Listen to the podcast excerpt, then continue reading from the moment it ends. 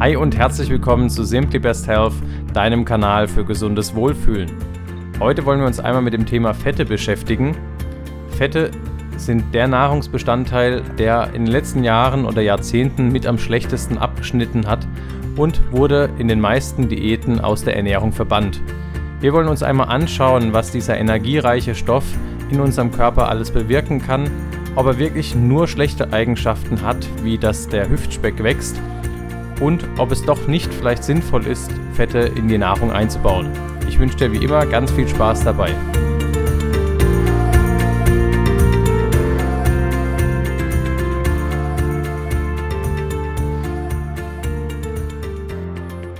Fette sind, wenn wir traditionell lebende Völker betrachten, ein sehr wichtiges Lebensmittel gewesen. Und auch wenn wir den Hund beobachten, der an seinem Knochen nagt, liebt es am Ende das Knochenmark auszuschlürfen und dieses Knochenmark ist mehr oder weniger reines Fett.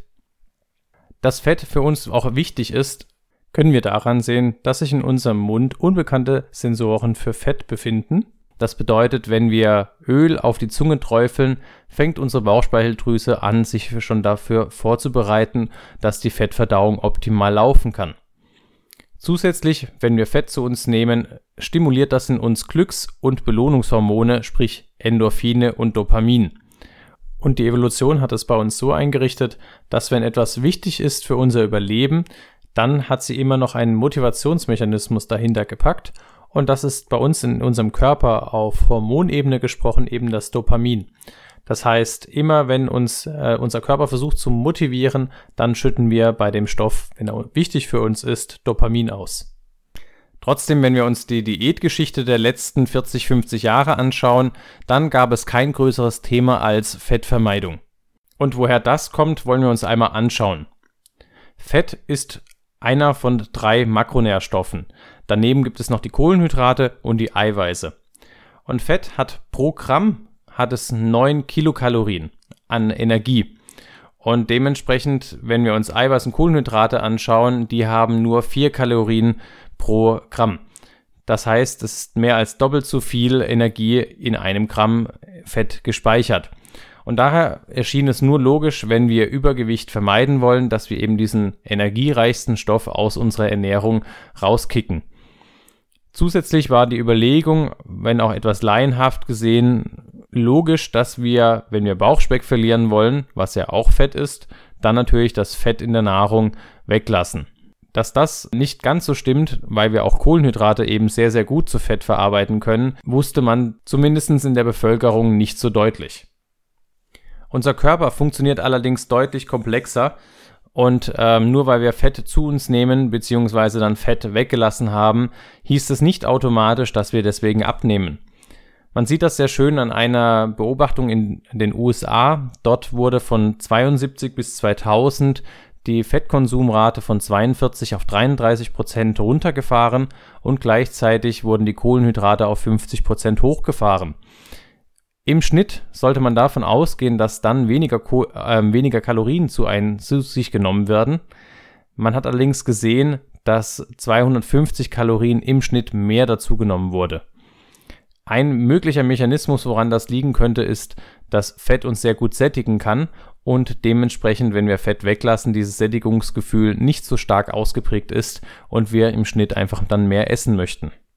Zusätzlich zeigt eine Studie aus 2009, dass es nicht die Fette schuld sind, ob wir zunehmen oder nicht. Also es das heißt, es kann kein Zusammenhang gefunden werden, welche Fette und wie viel Fette wir zu uns nehmen und ob wir dann Gewicht zunehmen, sondern es hängt letzten Endes damit zusammen, wie viel wir natürlich essen und wie viel wir uns bewegen. Das heißt, letzten Endes übersetzt, wir können Fette durchaus in unsere Nahrung zu uns nehmen, ohne dann Gewicht zuzunehmen, wenn wir, wenn wir die Fette neu hinzufügen, etwas anderes dafür äh, weglassen. Ja, das heißt, was nicht funktionieren würde, ist, wir essen genau das gleiche wie vorher auch und packen noch die Fette oben drauf, dann hätten wir natürlich ein, äh, ja, hätten wir einfach mehr Kalorien, die wir zu uns nehmen und dementsprechend auch eine Gewichtszunahme. Das heißt, das Wichtige ist letzten Endes, dass wir die Energiedichte in unserer Ernährung reduzieren Und das schaffen wir zum Beispiel, wenn wir energiereiche Lebensmittel wie zum Beispiel fetthaltige Milchprodukte mit zum Beispiel Gemüse kombinieren. Dadurch wird dann das Gesamtessen von der Energiedichte weniger.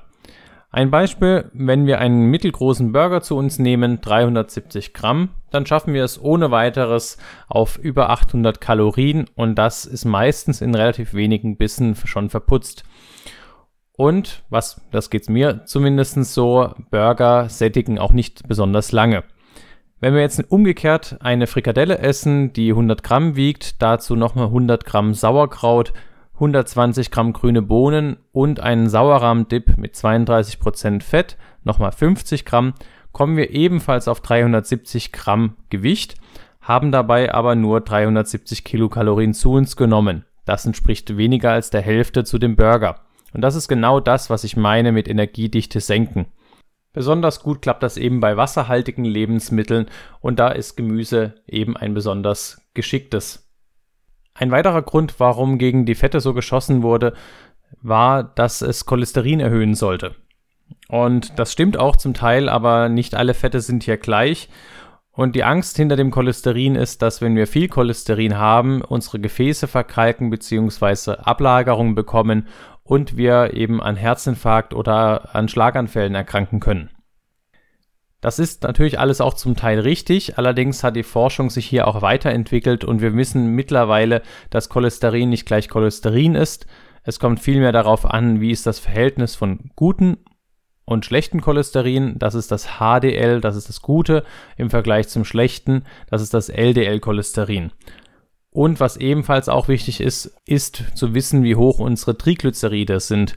Das sind die Fette sozusagen, die wir im Blut noch messen können. Und dass Fett nicht gleich Fett ist, sehen wir daran, dass insgesamt auch die mediterrane Kost mit Olivenöl empfohlen wird.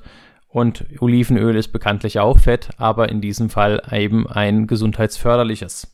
Ebenfalls gesundheitsförderlich gelten die mehrfach ungesättigten Fettsäuren, allen voran das Omega-3. Das Omega-3 kennen wir zum Beispiel aus Fischöl oder aus Leinöl. Es senkt unsere Triglyceride, kann uns somit vor unsere Gefäße schützen und damit auch vor Herz-Kreislauf-Erkrankungen. Und es ist besonders wichtig für unsere Zellmembranen, vor allem in unserem Gehirn. Also die Umhüllungen unserer Zellen bestehen vor allem aus Fetten und da im Gehirn eben sehr gerne auch zum Teil aus ungesättigten Fettsäuren. Zusätzlich ist Omega-3 dadurch bekannt, dass es entzündungshemmende Faktoren hat. Da werden wir gleich noch darauf eingehen, in welcher Form das der Fall ist. Wenn Omega-3-Fettsäuren so gesund sind, dann wollen wir auf jeden Fall auch wissen, woher wir die bekommen. Und da gibt es zwei unterschiedliche Quellen. Und zwar auf der einen Seite pflanzliche Quellen, wie zum Beispiel Leinöl, Walnüsse bzw. Walnussöl oder Rapsöl. Oder wir haben auch die Möglichkeit, das von tierischen Quellen und hier insbesondere von fetten Fischen zu bekommen. Darunter zählen zum Beispiel Sardinen, Heringe, Lachs. Oder die dritte Alternative wäre noch Algen. Es gibt einen wesentlichen Unterschied zwischen pflanzlichen Quellen und tierischen Quellen. Bei pflanzlichen Quellen besteht das Omega-3 aus dem unaussprechlichen Namen Alpha-Linolensäure und diese wird im Körper in weniger biologisch aktive Formen umgewandelt. Das bedeutet, das, was in unserem Körper den positiven Effekt haben soll, das ist bei pflanzlichen Quellen von Omega-3 eben weniger der Fall. Diese biologisch aktiven Formen nennt man Eicosapentaensäure, kurz EPA, und Docosahexaensäure, kurz DHA. Und bei dem EPA ist es so, dass die Alpha-Linolensäure nur zu 5 bis 10 Prozent umgewandelt wird und bei DHA sogar nur in 0,5 Prozent der Fällen. Somit ist es uns für unseren Körper einfacher, wenn wir die tierische Quelle wie zum Beispiel Lachsöl oder Grillöl verwenden, da hier einfach diese Umwandlungsrate deutlich höher ist. Einen positiven Aspekt gibt es, wenn wir uns zum Beispiel vegetarisch oder vegan ernähren, dann zeigt sich, dass wir eine höhere Umwandlungsrate auch von diesem pflanzlichen, äh, von dieser pflanzlichen Quelle haben. Jetzt ist es natürlich auch interessant zu wissen, wie viel Omega-3 braucht denn der Mensch überhaupt. Da ist es ganz wichtig zu entscheiden, ob wir gesund oder ob wir krank sind.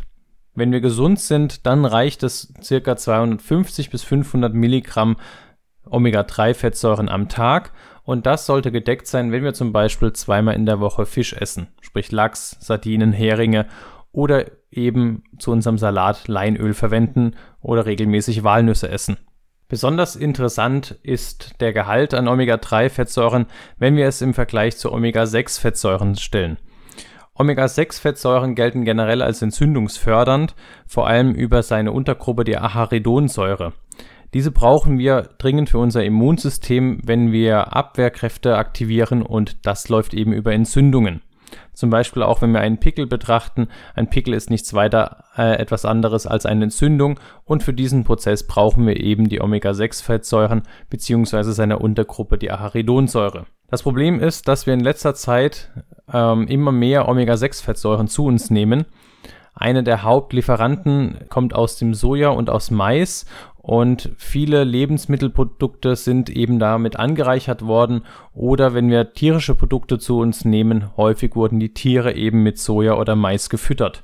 Und dementsprechend finden wir auch einen relativ hohen Anteil an Omega-6-Fettsäuren in Wurst- und Fleischwaren. Ein weiterer ähm, wichtiger Lieferant ist Sonnenblumenöl, Distelöl oder auch, wenn wir das wollen, Schweineschmalz. Was wir eben feststellen, ist, dass der, das Verhältnis von Omega-6 zu Omega-3 immer mehr zugunsten Omega-6 verschoben wird. Und damit kommt diese entzündungsfördernde Wirkung von Omega-6 zu tragen. Omega-6, wie gesagt, wird unter anderem zu Acharidonsäure umgebaut. Und dieser Umbauprozess ähm, konkurriert mit dem Omega-3 um die gleichen Werkzeuge für den Umbau. Das heißt, wir haben angenommen ein Werkzeug, was Omega-3 umbauen würde und Omega-6 umbauen würde. Wenn jetzt deutlich mehr Omega-6 vorhanden ist, dann gewinnt sozusagen Omega-6 das Wettrennen um das Werkzeug und wird dementsprechend mehr umgebaut, sprich auch mehr umgebaut zu diesen entzündungsförderlichen Stoffen. Und dementsprechend ist es wichtig, dass wir eben das Verhältnis im Ausgleich oder im Gleichklang behalten. Was bedeutet das konkret? Also ein Verhältnis von Omega-6 zu Omega-3 von 5 zu 1 wäre optimal und aufgrund dieser veränderten Ernährungsform haben viele Menschen aber ein Verhältnis von 8 zu 1, beziehungsweise teilweise, wenn man sich sehr ungesund ernährt, teilweise auch von 16 zu 1. Und da kann man sich einfach gut vorstellen, dass Entzündungsprozesse eben leichter ablaufen. Und Entzündung bedeutet, wenn es übermäßig abläuft, immer Stress für den Körper und letzten Endes auch dauerhaft dann auch, dass wir krank werden. Man kann jetzt nicht alles über einen Kamm scheren. Omega-6-Fettsäuren sind nicht alle entzündungsfördernd. Ähm, so wirkt zum Beispiel die Gamma-Linolensäure, eine Untergruppe der Omega-6-Fettsäuren, sogar entzündungshemmend. Ähm, dieses Omega-6-Fettsäure finden wir zum Beispiel vor allem in Borretsch, Nachtkerzen oder Hanföl. Insgesamt kann man auf jeden Fall sagen, dass es definitiv sinnvoll ist, die Fette nicht komplett aus der Nahrung zu schmeißen, sondern solche gesundheitsförderlichen Fette wie die Omega-3-Fettsäuren in unsere Nahrung aufzunehmen und auch im alltäglichen Ernährung, in der alltäglichen Ernährung Fette zuzuführen, um uns zu sättigen. Ein weiterer Aspekt ist, dass äh, Vitamin A D, E und K ebenfalls fettlösliche Vitamine sind und wenn wir die Fette komplett aus der Nahrung rausstreichen würden, wäre es so, dass wir von diesen Vitaminen, auch wenn sie in unseren Lebensmitteln enthalten sind, dass wir weniger aufnehmen davon. Insgesamt gibt es noch deutlich mehr Untergruppen der Fette, wie zum Beispiel die Transfettsäuren und die gesättigten Fettsäuren. Darum soll es in der nächsten Podcast-Folge gehen. Ich hoffe auf jeden Fall, dass du heute einiges mitnehmen konntest dass es sinnvoll ist, ein bis zweimal die Woche Fisch zu essen, wenn du kein Vegetarier bist. Ansonsten äh, Leinöl oder Walnüsse zum Beispiel.